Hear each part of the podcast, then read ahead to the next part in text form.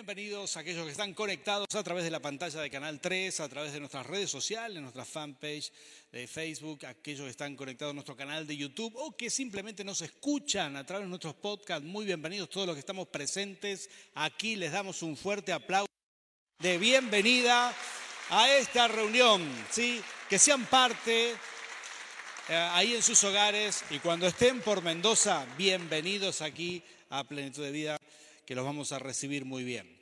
Y en esta oportunidad queremos compartir, queremos seguir compartiendo esta serie de mensajes que se llama cultura de plenitud. ¿sí? Son mensajes que nos hacen confrontar con nuestra cultura en la que hemos nacido. ¿Cuántos de los que están aquí han nacido de nuevo? ¿Sí? Amén. ¿Han conocido al Señor? Bueno, hemos nacido una vez, ¿sí? En mi caso, hace más de 45 años, ¿sí? Yo sé que están pensando, qué joven que se ve el pastor, lo sé, lo sé, pero hace más de 45 años que he nacido y nací en una cultura, como todos nosotros aquí, ¿sí? Le doy gracias a Dios por la cultura en la que nací. Pero luego nací de nuevo, cuando conocí al Señor. Tenía 19 años cuando entregué mi corazón a Cristo, de verdad, con todo el corazón. ¿sí? Dije, Señor, quiero que seas el rey de mi vida. Mm, y, volví a nacer. Y nací en otra cultura, que es la cultura del reino. Y esa es la cultura que empecé a abrazar. ¿sí? Aunque ya tenía una cultura, que era la cultura en la que había nacido, empezó una confrontación. Claro, había cosas de mi nueva cultura del reino y hemos visto un par de elementos aquí, ¿no? Ya en esta serie hemos hablado acerca de la adoración. Esto es parte de la cultura del reino. ¿Cuántos aquí les agrada adorar al Señor? Entran en su presencia y ya pueden experimentar esto. Bueno, esto no estaba en la cultura en la que yo había nacido por primera vez, pero lo aprendí cuando nací otra, eh, de nuevo. Y también hemos hablado de otro elemento muy bueno que compartieron aquí los pastores Robarte, sobre la cultura del reino es una cultura de esfuerzo y de valentía. Amén. ¿Cuántos dicen amén a eso? Sí, y él compartió, ellos compartieron esta palabra tan linda. Hoy vamos a compartir otro elemento más, pero en esta te tenés que abrochar el cinturón porque esta es fuerte, ¿sí? Aquí viene una palabra gigante, cultura de plenitud, una cultura libre de celos y envidia. ¿Cuántos dicen amén a esto? ¿Sí? Esto es un tema fuertísimo, porque claro, en la cultura del reino no tiene que haber celos ni envidias. Es algo que aprendí. Nací otra vez, pero en la cultura donde había nacido primero, estaba lleno de celos y envidia. ¿sí? Esto se ve en la calle, se ve flotando en el ambiente, en cualquier lugar de trabajo. Esta semana un, joven empresario me dice, eh, pastor, ¿sabes qué? Cada vez, noté esto, dice, me, me dice esto, tenía un cliente que de vez en cuando me llamaba para decirme lo mal que están mis productos, lo malo que es mi trabajo, yo me desanimaba un poco, pero no me dejaba de comprar, me compra cada vez más. Hasta que noté que esto está en directa relación y cada vez que yo publicaba en las redes sociales un avance de mi negocio. Y él me dice, ¿te parece que esa persona puede tener un poco de celo o envidia? Era muy joven el muchacho, es muy joven. Y yo le dije, Sí, te lo firmo y te lo garantizo. Está envidiosa esa persona. Y ella me dice, pero ¿cómo puede ser si tiene un negocio más grande que el mío? No importa, no tiene que ver con eso. Hay mucha gente que no puede ver que otro progrese. ¿sí? Hay gente que le hace mal, le daña. Entonces yo le dije, esto es así, los envidiosos tienen este problema. Puede ser una enfermedad, hasta puede ser patológico y yo quiero explicar un poco eso hoy aquí pero tiene que ver con, este tipo de cosas. Esperen que corrijo acá algo que... Ahí está. Y mm, tiene que ver con esto. Escuché un chiste de estos chistes que me cuenta Nerina, ¿sí? A ella le encanta contarme chistes. Y, eh, y son, son muy lindos los chistes de Nerina, ¿sí? Por eso los puedo contar acá, ¿no? Obviamente. Pero aquí viene uno. Dice que había un rey que quería saber qué era peor, si un envidioso o un tacaño avaro. Entonces consiguió el tacaño más tacaño de su reino y el más avaro y lo trajo y al envidioso más envidioso de su reino. Puso enfrente y les hizo esta pregunta. Les dijo, eh, ¿qué quieren de mi reino? Hoy se lo voy a dar, pero al, al que tiene, voy a dar el doble de lo que ustedes me piden. Claro, entonces el avaro vio que le podía pedir cualquier cosa al rey, monedas de oro, lo que fuera. Entonces lo pensó, lo pensó, pero dijo, si le pido lo que me dé a mí, si le pido 100 monedas, le va a dar 200 a, a este que está al lado mío. Y era tan avaro, tan agarrado, que dijo, ¿sabes, rey? Yo te voy a pedir cero monedas de oro. Doble de cero sigue siendo cero, ¿verdad? Hasta donde yo sé. Entonces el avaro estaba contento y feliz, el envidioso lo miró, le clavó la mirada y le dijo, Señor rey, yo solamente voy a pedir que usted me saque un ojo. Le dio el doble al otro, ¿sí? Se lo explico. Es genial, ¿no? Grandioso. Ahora ahí tenés vos lo que, lo que hace la envidia. No importa que se perjudique a sí mismo, está dispuesto a sufrir con tal de que le vaya mal al otro. Eso es un envidioso. Y me alegra mucho que ustedes no entiendan de estas cosas, quiere decir que están todos libres de la envidia. ¿Cuántos dicen amén a esto? Pero es que, es que eso hace la gente envidiosa, ¿no? Es como el ejemplo que dimos alguna vez. La, gente que caza cangrejos va con el balde y no los tiene que tapar al balde, porque los mete ahí. Si hay uno, tiene que ponerle una tapa. Pero a partir de dos ya no le pone una tapa, porque el que va saliendo del balde, imagínense la persona está en la playa atrapando los cangrejos, el que va saliendo sufre de que el que está abajo lo agarra y lo tironea. Eh, cuando quiere subir el otro lo baja. Y esto es, esto básicamente es el efecto del envidioso, el efecto del cangrejo. Y yo quiero hablarte un poquito de esto, desarrollar algunos puntos que me parece que van a ser de mucha, de mucha bendición para nosotros. ¿Estás preparado para esto? Sí, acá viene. Este es el mal número uno de la humanidad. Comienza en Génesis, capítulo 4. ¿sí? No esperó ni siquiera al capítulo 10 para aparecer la envidia. No, en el 4 ya aparece. En el cual ni siquiera, no es que esperó el libro de Éxodo, no, no, no, en Génesis ya aparece, en los primeros capítulos. ¿Quién fue el primero que comete un crimen por envidia? ¿Alguien lo sabe? Caín. Caín mata a su hermano. ¿sí? Esto es un problema. El género humano aparece en este contexto con un problema de envidia. Y dice que Abel llevó una ofrenda muy agradable y la ofrenda de Caín no fue buena, pero no era solamente la ofrenda, corazón de Caín, porque él no tenía un buen corazón para llevar esa ofrenda. Entonces, Dios le habla en el campo antes de que mate a su hermano. Y esto dice la Biblia en Génesis 4, 7. Dice, si hicieras lo bueno, Dios le habla, Dios le está hablando, si hicieras lo bueno, podrías andar con la frente en alto, pero si haces lo malo, el pecado está a la puerta para dominarte. No obstante, tú puedes dominarlo, tú puedes dominarlo, tú puedes dominarlo.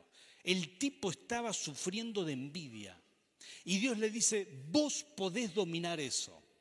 ¿Y saben qué hizo Caín, verdad? Conocen la historia. Simplemente le dijo a su hermano, che, mira, quiero hablar contigo, vamos al campo, y en el campo lo mató. Y una serie de, eventos eh, terribles para él empezaron a sucederle justamente por esto. Eso genera la envidia. Es uno de los peores males. La Biblia va a decir mucho acerca de esto. Nerina ya nos compartió un pasaje de la palabra, em, un proverbio. Te voy a mencionar Romanos 13, te voy a mencionar un par de versículos, en el 13 y el 14. Ustedes lo tienen ahí para verlo en pantalla. Romanos 13, 13, 13 al 14 dice, vivamos decentemente. Ah, es Romanos 13. Romanos 13 dice así, vivamos decentemente, como a la luz del día no en orgías y borracheras, ni en moralidades sexuales, libertinaje, claro, eran romanos que se convirtieron, ¿sí? tenían un estilo de vida muy liberal, y dice, ni en desacuerdos y envidias. Esto le dice a los romanos, le dice, eh, más bien revístanse ustedes del Señor Jesucristo y no se preocupen por satisfacer los deseos de la carne hay muchísimos pasajes, yo dejé muchos escritos en las lecciones para que ustedes vean, la Biblia es contundente en contra de la envidia. No podemos tener una pequeña duda de si la envidia tiene algo de bueno.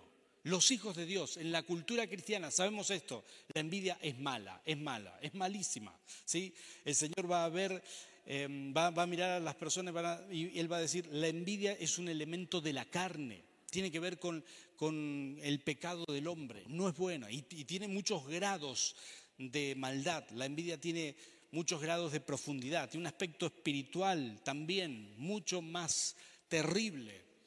Y esto hace daño la envidia es algo que hay que arrancar de la cultura cristiana. No podemos dejar que, nuestra vieja cultura, antes de conocer a Cristo, que esos elementos de la cultura vivan con nosotros hoy. Tenemos que estar seguros de que esto no existe. Nosotros libres de esto y también aprender que este tipo de cosas no te afecte. Por ahí puede envidiarte a ti, pero el Señor te va a respaldar en todo. ¿Cuánto dicen amén a esto? ¿sí? Acá viene algo muy interesante que quiero mencionarte. Estamos seguros de que la envidia no es del Señor. Alguien te va a decir, no, te tengo envidia sana. ¿Sí? Cuando alguien te dice eso, vos tenés que decirle algo así, teatro, Satanás, no, estoy bromeando. Si alguien te dice, te tengo envidia sana, vos tenés que decirle, me gustaría que, tenga una, que tengas una admiración positiva, ¿sí? Y no una envidia, porque envidia es una contradicción. envidia sana es una contradicción en sí misma, no es sana. Si envidia, no es sana, está mal. Es una palabra, es una emoción muy negativa y que la gente a veces no puede dominar. ¿sí? Y, y todos hemos sido en algún momento hemos tenido envidia y todos en algún momento hemos tenido gente que nos envidia. Entonces uno tiene que aprender, hay grados, distintos grados, hay grados, muy superficiales, ¿sí? En, la niñez todo el mundo ha tenido envidia de algo, el deseo de tener lo que otro tiene o algo por el estilo, pero no puede crecer, porque hay grados de envidia que son malísimos, son muy profundos y son realmente dañinos. Quiero mostrarte algunas cosas antes de entrar en un texto bíblico que, es, mm, eh, que ejemplifica esto, pero el, psicólogo y pastor Bernardo Estamatea tiene un ejemplo muy bueno. Él dice que la envidia no debería existir entre los cristianos. También dice esto. Y dice que la única manera, bueno, la envidia está en el enfoque en las otras personas. La persona que va mirando siempre cómo están los otros y uno solamente tiene que compararse con uno mismo. ¿Te vas a acordar de esto? Compararte con ti mismo. ¿Cómo estuviste ayer? ¿Cómo estás hoy? ¿Cómo mañana? ¿Sí? No podemos compararnos con otras personas. No podemos comparar nuestra historia de vida, desde donde nosotros comenzamos. Todos tenemos un punto de, partida diferente. Hay personas que comienzan de muy atrás, hay personas que comienzan más de, más adelante. Vos no podés compararte con nadie. Sos único e irrepetible en este mundo. ¿sí? Tocale que está al lado tuyo, decirle sos único. ¿sí? No hay nadie como vos. Gracias a Dios, decirle, ¿sí? Y es que no, no hay dos personas en este mundo que Dios haya hecho similares, sino que todos somos diferentes. Es imposible compararse. Pueden haber personas con circunstancias parecidas, igual no te compares. Las peores cosas suceden dentro del seno familiar, a veces, ¿sí? Gente que crece, hermanos que crecen que esta persona se compró un auto, ah, no, pero mi hermana eh, con su esposo se compró otro eh, parecido y nosotros no nos podemos quedar atrás y, y, saquemos un crédito y también avancemos. Y las comparaciones en la familia, ¿saben los líos financieros que genera? Yo sé que ustedes no saben de esto porque en tu casa no sucede, pero en otros lugares esto es terrible. ¿sí? Entonces uno tiene que saber, bueno, los psicólogos hablan también de que hay una envidia patológica gente que, que puede hacer crecer la envidia, no la puede manejar, ¿no? Y llega al punto de que si esa envidia sigue creciendo, eh, puede planificar cosas, incluso hasta la muerte, cuando es patológica por, por envidia. Posiblemente esto mismo le pasó a Caín, pero algunos profesionales de la salud mental argumentan que la envidia destructiva, así se llama la envidia destructiva, es esa forma, esa, eh, bueno, es esa persona que ve al otro como un obstáculo, lo ve como, este, este es mi problema, esa persona es mi problema. Cuando la envidia es destructiva, eh, enfocan a una persona y le, le ponen y proyectan todos los problemas de su vida sobre esa persona. Y empieza a crecer un odio, una bronca, y pueden empezar a hacer cosas desagradables hacia esa persona. ¿Nunca te ha pasado? Quizás hay jefes que, que, simplemente no le cae bien esa persona. Entonces dicen, a este nunca le voy a, lo voy a dejar ascender. ¿sí? Por envidia, simplemente por bronca. Y lo señalan y dicen, no, esta persona de aquí no va a salir.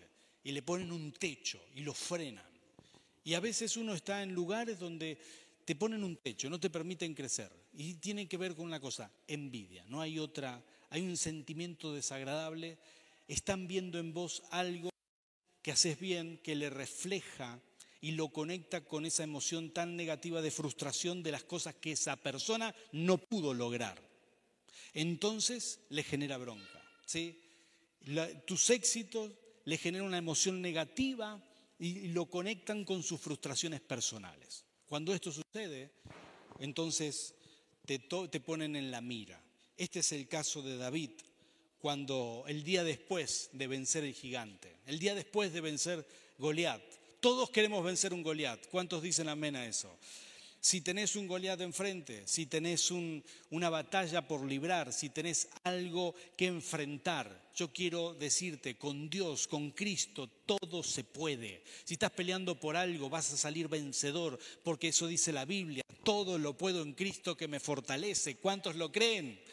Pero a veces las cosas no terminan ahí, sino que el día después de la batalla, el día después de cortarle la cabeza al gigante, empiezan otro tipo de peleas, otro tipo de luchas. Y ahí estaba David. Y esto dice la Biblia en 1 Samuel capítulo 18, versículo 6.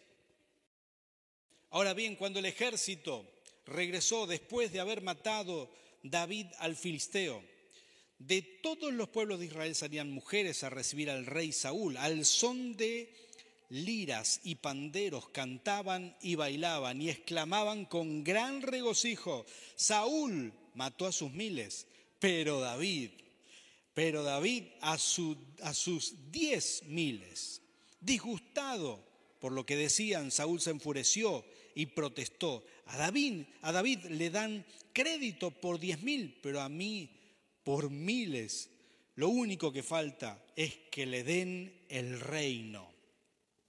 Y sigue diciendo, versículo 9, a partir de esa ocasión, Saúl empezó a mirar a David con recelo. Al día siguiente, escuchen esto, el espíritu maligno de parte de Dios se apoderó de Saúl, quien cayó en trance en su propio palacio.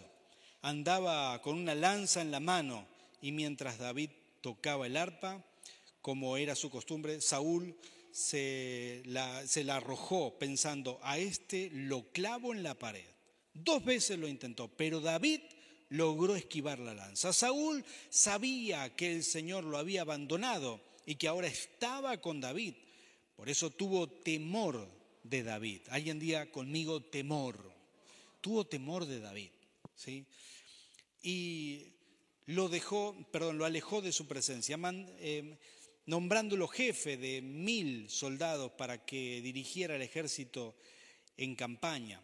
David tuvo éxito en todas sus expediciones, porque el Señor estaba con él. Al ver, este, al, ver el éxito de David, Saúl se llenó de temor. Pero todos en, el rey, en, perdón, en Israel y Judá sentían gran aprecio por David, porque él los dirigía en campaña. ¿Qué les parece esta, este relato bíblico? ¿Cuántos de ustedes ya habían leído esta porción de las Escrituras? Una historia maravillosa, ¿sí? Ah, si no, te toca ser David en esta oportunidad, ¿verdad? Pero es una historia muy linda. Y ahí estaba David desarrollando todo aquello que Saúl le pedía. Y a él le iba todo bien, pero no se dio cuenta que su suegro empezó a tener recelo. Si era su suegro encima andaba con una lanza en la mano, un espíritu inmundo. Dice la Biblia, y esto es difícil de entender, un espíritu inmundo de parte del Señor. Algunos sugieren esto para tener una explicación posible a este pasaje, ¿sí? Es como que Saúl era el ungido, entonces Dios protegía a Saúl, pero pero cometía tantos errores hasta que un día Dios dijo, ¿sabes qué? Listo, voy a soltar la mano de protección sobre Saúl. Si los demonios quieren venir sobre él, que vengan. Y ese día que tuvo tal envidia en contra de, de David, ese día, ese día Saúl quedó bajo la opresión demoníaca de un espíritu inmundo que lo tomaba y no podía controlar, no podía manejarlo. Dos veces intentó matarlo, intentó quitar ese obstáculo del medio. Pero David, que estaba ungido, ya estaba ungido por el Señor, logró esquivar las lanzas y logró salir ileso. Y aunque lo persiguió y lo angustió Saúl a David, nunca le pudo hacer daño. Aunque intentó destruirlo y matarlo, Dios siempre protegió a David, lo cuidó y lo guardó. Y al fin y al cabo, David pudo mantenerse. Y quiero decirte esto, porque aun cuando te persigan, te envidien, te hablen mal de vos, nunca levantes la mano para defenderte. ¿Podrías hacer esto? Porque esta es la cultura del reino. No nos defendemos. Dios pelea por nosotros. ¿Cuántos de ustedes pueden creer esto? ¿Sí? ¿No te encantaría agarrar a esa persona que que, te, frenó tu carrera o que te obstaculizó el crecimiento, ¿no te encantaría hacer justicia por tu propia mano? Posiblemente te gustaría, pero ¿sabes qué? A eso hemos renunciado en el nombre del Señor. ¿Cuántos dicen amén? Amén por los tres hermanos que dijeron amén acá por un costado. Pero es que nos nace la carne, ¿no? Y es ahí el ejemplo de David es maravilloso, porque Dios defiende a los que en Él confían. Dios defiende a los que confían en Él.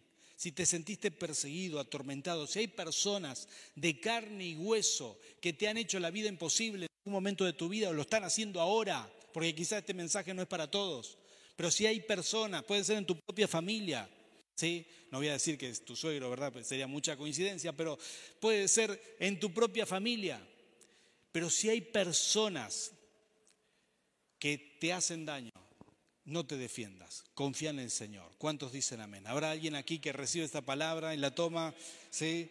Porque esto, es lo maravilloso de David, tener un corazón con forma de corazón de Dios. Y él no tomó venganza por sí mismo, simplemente confió en Dios. Dijo, Señor, me pongo en tus manos, nunca voy a tocar al ungido del Señor, nunca voy a ir en contra de mi suegro, simplemente huyó, se escondió, el Señor lo bendijo y después llegó a ser rey.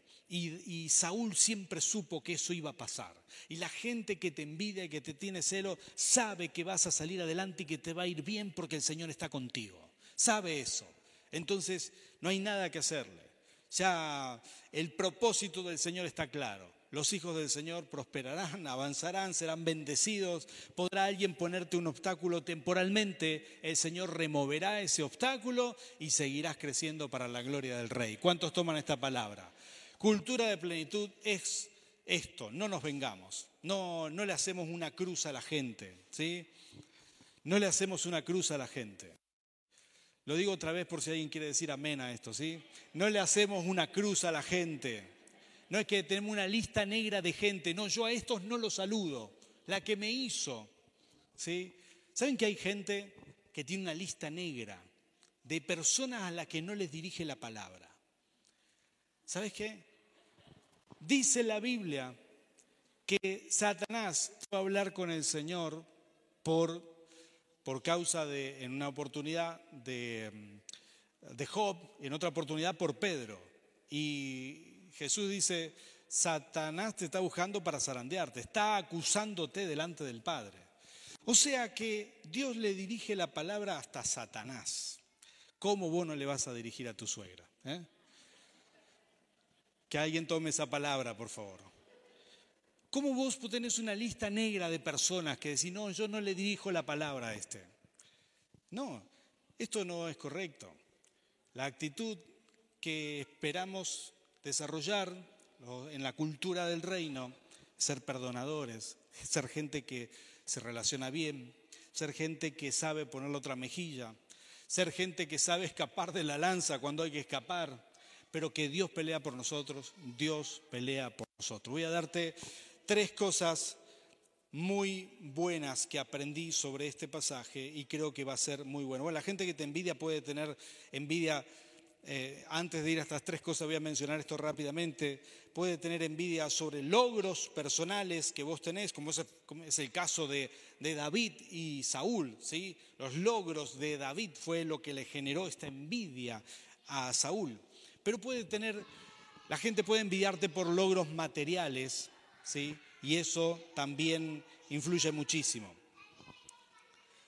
Y también puede, puede envidiarte por tu estilo de vida, ¿sí? por, porque simplemente te va bien, porque vivís bien, porque administras bien. A lo mejor no es que ganas tanto, pero sos muy bueno administrando y se ve que tu estilo de vida es bueno. Eso puede despertar envidia, puede despertar envidia, escucha esto, la paz o la alegría que tenés ¿sí? Puede ser que algunas personas digan, che, qué lindo cómo vivís, qué buena paz, qué bien que te llevas con tu, con tu pareja. Y eh, yo recuerdo que estábamos dando una charla para parejas en España, ¿sí? Compartimos y una señora se acercó y nos dijo, eh, ¿sabes esto que ustedes nos quieren vender acá? Yo no lo creo. Que están siempre de la mano, que se llevan bien, que esto, que lo otro. Eso, la verdad, yo no lo creo, le iba re mal en su matrimonio, evidentemente, no hacía falta que me lo diga, pero sí nos dijo esto como diciéndonos, eh, esto no me impresiona porque yo no creo que ustedes sean así, están fingiendo, y se fue. Y, está bien, nosotros le hemos dado una charla para parejas, compartimos ahí. Hay muchas personas que no le hace bien ver que tenés paz, que estás bien, que tu matrimonio está bien, que tenés una linda relación, que tus hijos te respetan, que tu, tu familia te ama. Hay personas que esto les inspira y a otras les genera envidia. Entonces, este son el tipo de cosas que, despiertan estos sentimientos tan negativos. Eh, o la personalidad, hay personas que son muy carismáticas, que son alegres, ¿sí? Y hay gente que dice, qué bien que me cae este, qué alegre que es. Y otros, ahí está el que dice, a este no lo soporto, mirá lo, alegre que es, envidioso, ¿sí? envidiosa, ahí está. No es que no lo soporta, le da bronca que sea tan carismático, ¿sí? Y, eh, o por ejemplo, el cuerpo, el estado físico, o a veces la buena salud que tenés, ¿sí? Este tipo de cosas también generan envidia, no solamente los logros, como el caso de David y Saúl, pero aprendí algunas cosas que quiero mencionarte rápidamente, tres cosas, y vos tenés que eh, anotar esto y llevártelas hoy, porque esta es la cultura de plenitud. El enemigo, número uno, el enemigo querrá que veas a las personas de éxito como un obstáculo para alcanzar tu propio éxito. ¿sí? El enemigo querrá siempre empujarte a que veas a esa persona que le va bien. Siempre el enemigo te va a presionar. Siempre habrá esta presión. Y nunca vamos a caer en eso generamos una cultura nueva, la cultura del reino, la cultura de plenitud. Cuando a alguien le va bien, nos alegramos con esa persona. Ahí hubieran dicho amén, quedaba perfecto. ¿eh?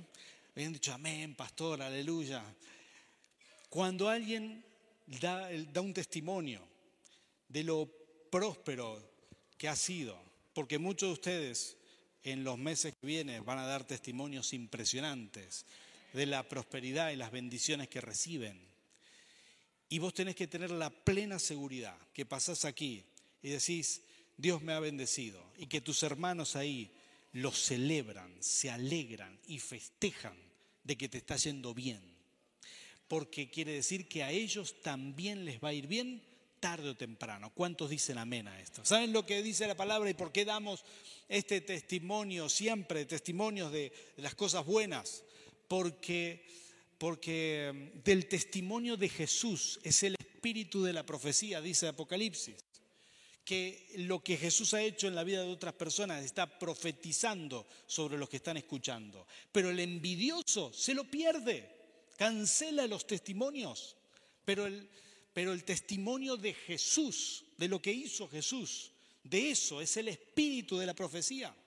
Pero cuando uno, en vez de recibir esto, lo envidia, está anulando. A Satanás le encanta que no se multipliquen los milagros. Pero vos y yo tenemos la cultura de plenitud. Celebramos los logros nuestros y los de los demás. ¿Cuántos dicen amén a eso? ¿Sí? Sabemos celebrar los logros. Le voy a pedir a nuestro guitarrista si puede pasar aquí y adorar suavemente. Número dos, el enemigo soplará a tu oído que por causa de que los otros tienen algo que vos no tenés o lograron eso que lograste, ya no lo podrás conseguir. Esa es una enorme mentira. ¿sí? Esto es la forma que, que Satanás tiene de soplar al oído. La gente piensa a veces que porque otro logró tal puesto, porque otro llegó, es por alguna extraña razón, no sé cómo, bueno, esto no tiene lógica, pero no sé cómo llegan a esta conclusión. Tienen la sensación y lógica, te repito, ¿sí? no racional, de que porque el otro llegó, vos no vas a poder llegar. La cultura de plenitud no es así. Cuando vemos que otro llega, cuando vemos que otro tiene un logro, estamos seguros que eso tarde o temprano también puede llegar a vos y aún más, aún más. Entonces no tenemos temor ni nos da vergüenza celebrar y felicitar a un compañero de trabajo que lo ascendieron, ¿sí? Ir y darle la mano, decirle, te felicito por lo que has logrado, por el logro que tuviste. Y a lo mejor es muy genuino o a lo mejor no, no importa, felicítalo igual, porque el bendecido siempre serás voz para la gloria del Rey. ¿Qué hubiera pasado si de pronto Saúl hubiera dicho, David, admiro lo que hiciste, admiro los logros que tuviste, admiro eh, y me pongo contento de que aquí, en nuestro reino, haya alguien que es reconocido de esta manera. David eh, Saúl no se puso contento. A veces este tipo de cosas pasa en el mundo, pero también pasa en iglesias, ¿sí? en los ministerios, en iglesias, distintas iglesias. No, no estoy criticando ninguna, no, no uso este lugar para criticar a nadie, jamás. Pero, pero qué triste sería que en el reino uno sienta que no puede crecer, es un lugar, que no hay un espacio para avanzar, que alguien te ve un líder que debería ayudarte a crecer, te ve con demasiado talento y tiene miedo de que le socaves el piso. Pero nosotros creemos en la cultura de plenitud, que no hay nada más agradable que ver a otro crecer más que a uno mismo. Hubiera quedado genial un amén, gloria a Dios, pastor, qué bueno dejarle lugar a otro que viene de abajo, que está predicando y predica mejor que el pastor principal y que lo hace muy bien, ¿sí? Con nuestros hijos nos va bien, porque generalmente los padres no envidian a los hijos, generalmente, ¿no? ¿Sí? Si tu hijo sale mejor que vos, ¿qué vas a hacer? Lo celebrás, estás contento, le das gracias a Dios. Pero si no es tu hijo, si es un discípulo, si, no sé, es alguien que vos le estás enseñando y lo hace mejor que vos, ¿qué es lo que sentís? ¿Alguna vez confrontaste esos sentimientos? Porque esa es la clave para no darle lugar a Satanás. La clave, esa es la clave. Si alguien aquí en los adoradores, ¿sí? ¿Qué tal si aparece un guitarrista jovencito? Y descose la guitarra. Celebramos con él, ¿verdad? Le damos gloria a Dios de que aparezca gente con talento, con dones, con habilidades, porque así crece el reino. Celebramos esto, le ayudamos a crecer, le brindamos lo mejor, le, ayudamos también a que no crezca mucho el ego, pero sí, sí le damos el lugar como tiene que ser. Nosotros hemos propuesto desde que fundamos Jesucristo Plenitud de Vida que todo el que quiera servir al Señor encuentre un lugar en el ministerio, pueda crecer. Quiere servir, quiere crecer, quiere aprender, adelante, a trabajar, a servir, a ministrar, que lo pueda hacer. Pero creo yo que esta tiene que ser la cultura de plenitud, celebrar los logros y que aquí siempre encuentres un lugar para crecer. Y, esto es quizás uno de esos temas que uno dice, bueno, es un tema un poco espinoso, pero es importante hablarlo y saber que cuando uno celebra los logros propios y los de los demás, entonces estás camino al crecimiento espiritual. Habrá personas que crecen aún más que vos, pero cuando uno aprende a celebrar, te vas a alegrar con eso, porque fuiste parte del crecimiento de otra persona, porque hay una recompensa para vos también en esto, porque sos parte de algo mucho más grande.